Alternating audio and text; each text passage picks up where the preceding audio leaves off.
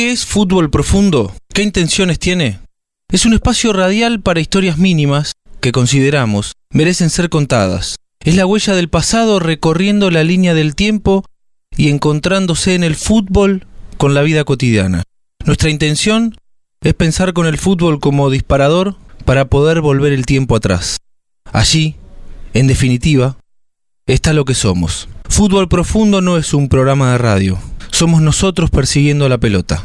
Los invito todos los sábados de 13 a 15 a Fútbol Profundo.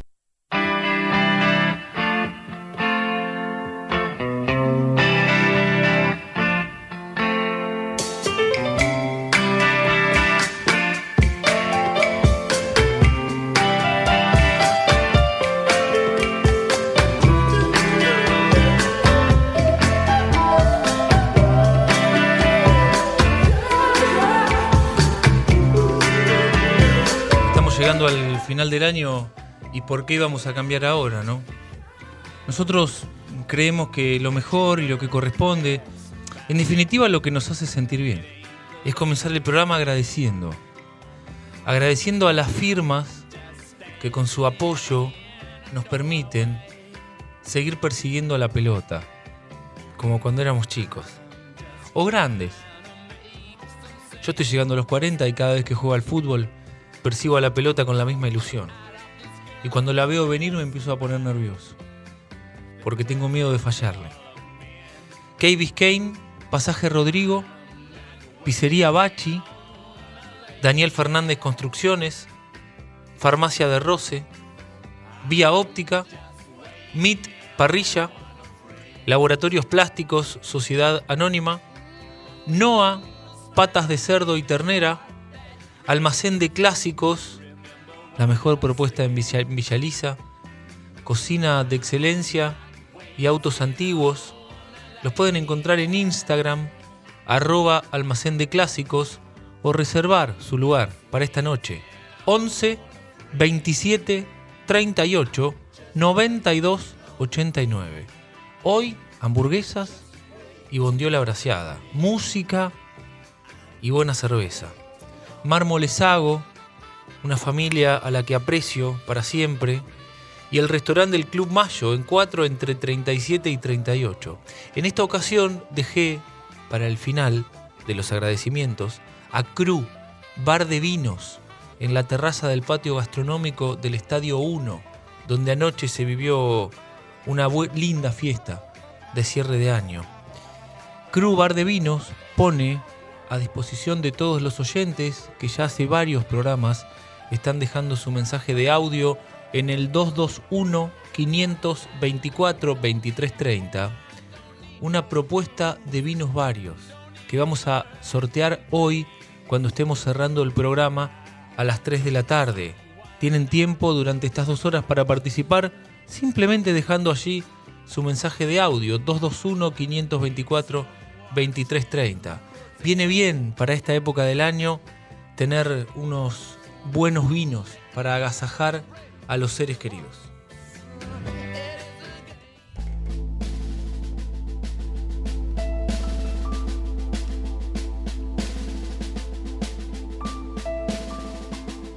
Hijos nuestros, del libro Las llaves del reino de Eduardo Sacheri. Creo que todos los futboleros nos hemos preguntado, más de una vez, por el origen y el tamaño del cariño que le tenemos al equipo del que somos hinchas. ¿Por qué semejante profundidad? ¿Por qué semejante constancia?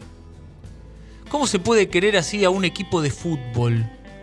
¿Qué resortes, qué recovecos del alma se ponen en juego, en juego como para que uno pueda sufrir así, gozar así, emocionarse de ese modo por una simple camiseta?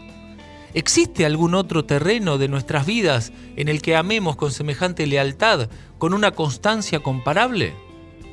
Muchas veces he escuchado a mis amigos, a mis conocidos o a ilustres desconocidos comparar el amor por el equipo con el amor que se puede sentir por una mujer.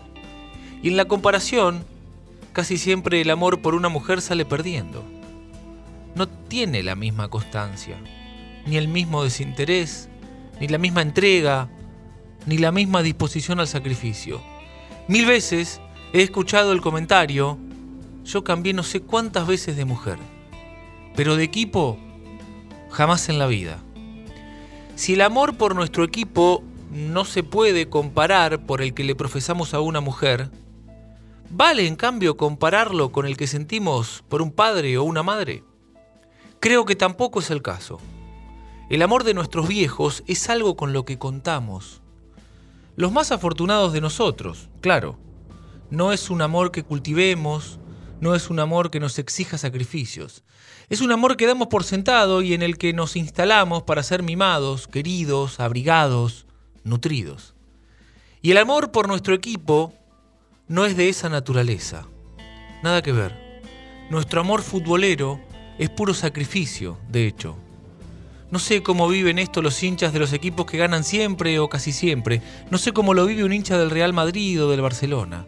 Pero para la mayoría de los mortales, el amor al club nos reporta muchísimos sinsabores, derrotas, frustraciones, vanas esperanzas, brutales desilusiones. Alegrías también, triunfos inolvidables. Pero ¿cuántos de unos y cuántos de los otros? Apelo a la sinceridad de los lectores. ¿Cuántos garrones nos hemos tenido que comer por nuestro equipo? ¿Cuántas veces hemos tenido que poner el pecho a las malas? ¿Cuántas veces hemos tenido que lamer nuestras propias heridas para erguirnos y seguir? O yo tengo una tarde especialmente pesimista mientras escribo esta columna o tiendo a pensar que han sido muchas veces, demasiadas veces. Y sin embargo, aquí estoy. Aquí estamos, dispuestos siempre a seguir queriendo nuestra camiseta. Por eso, por esa constancia inmune a las derrotas, se me ocurre que el amor que sentimos por nuestro equipo se parece al que sentimos por nuestros hijos. Los que tenemos la suerte de tenerlos, claro. Con nuestras mujeres, el amor puede permanecer o evaporarse. El de nuestros padres lo damos por descontado. Pero el que les damos a nuestros hijos es un amor hecho de esfuerzo y de sacrificio, de desvelo y perseverancia. En la soledad de nuestros insomnios, nos preocupamos por nuestros hijos desde que se revuelven en la cuna hasta que tienen 20 años y esperamos con ansiedad, en el silencio de la madrugada, el momento de escuchar el ruido de sus llaves en la cerradura como señal de que vuelven sanos y salvos. O hasta que tienen 40 y nos inquieta escucharlos toser en el teléfono. Son nuestros hijos para siempre. Desde que los vimos por primera vez hasta que los veamos por última.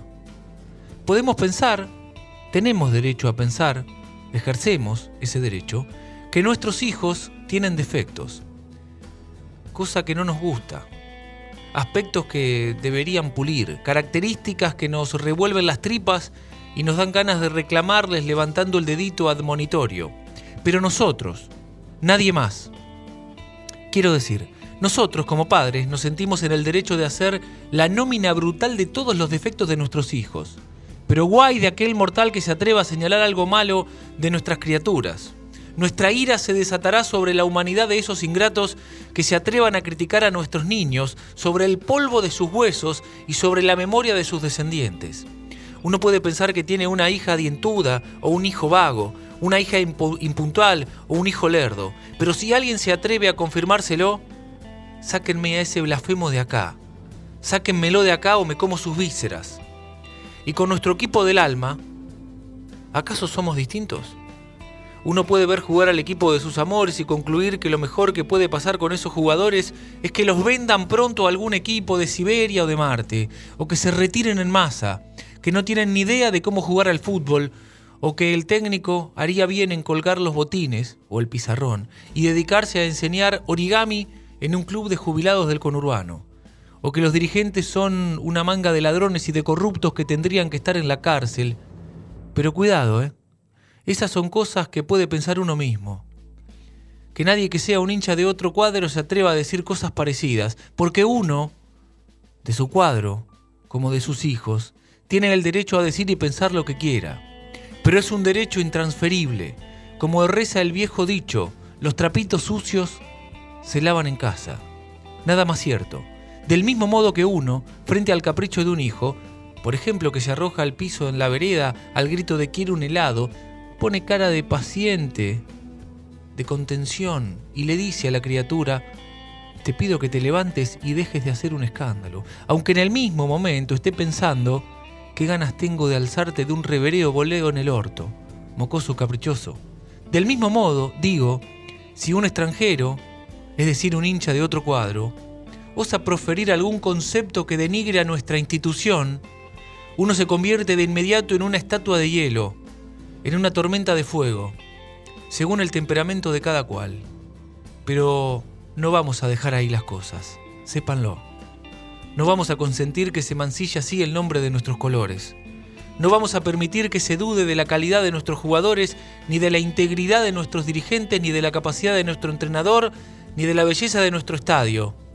En casita, en nuestro interior, bien podemos considerar, como dije antes, que nuestros jugadores son malos, nuestro entrenador inepto, nuestros dirigentes ladrones y nuestro estadio un rancho miserable. Pero solo en casa, señores. Solo puertas adentro. Solo en el seno de la familia. Y ni siquiera en la familia. Ahora que lo pienso un poco, ¿cuántas veces uno ve en la tribuna cómo se arma una trifulca entre hinchas del mismo cuadro porque alguno no aguanta los insultos del vecino de platea? Y no importa que el ofendido se haya pasado la última media hora diciendo cosas parecidas a las que ahora lo encolerizan, dichas por su vecino. No importa. Lo único que importa es que nadie más que yo tiene derecho a dedicarles a estos imbéciles pataduras que lo son. Del mismo modo que el único que puede decirle a su hijo que no se coma los mocos o a su hija que si sigue usando esas polleritas todo el mundo la va a considerar no sé qué cosa. Es por eso, entre otras cosas, que jamás inicio una burla futbolera. Yo sé que para muchos de nosotros cargar a los hinchas de otros equipos es parte del folclore, pero no para mí. Yo sé lo que se sufre cuando te critican a tu cuadro, porque sé lo que se siente cuando alguien se queja de tus hijos.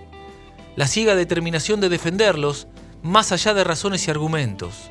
Defenderlos a partir de un amor inclaudicable, que te viene desde lo más profundo. Un amor del cual no da razones, porque en el fondo tampoco te pedís razones a vos mismo para sentir de ese modo. Con tus hijos y con ese otro hijo que es tu equipo de fútbol. No sé si está bien o mal pero así para mí es como funciona. Federico Bondurán, Fútbol Profundo.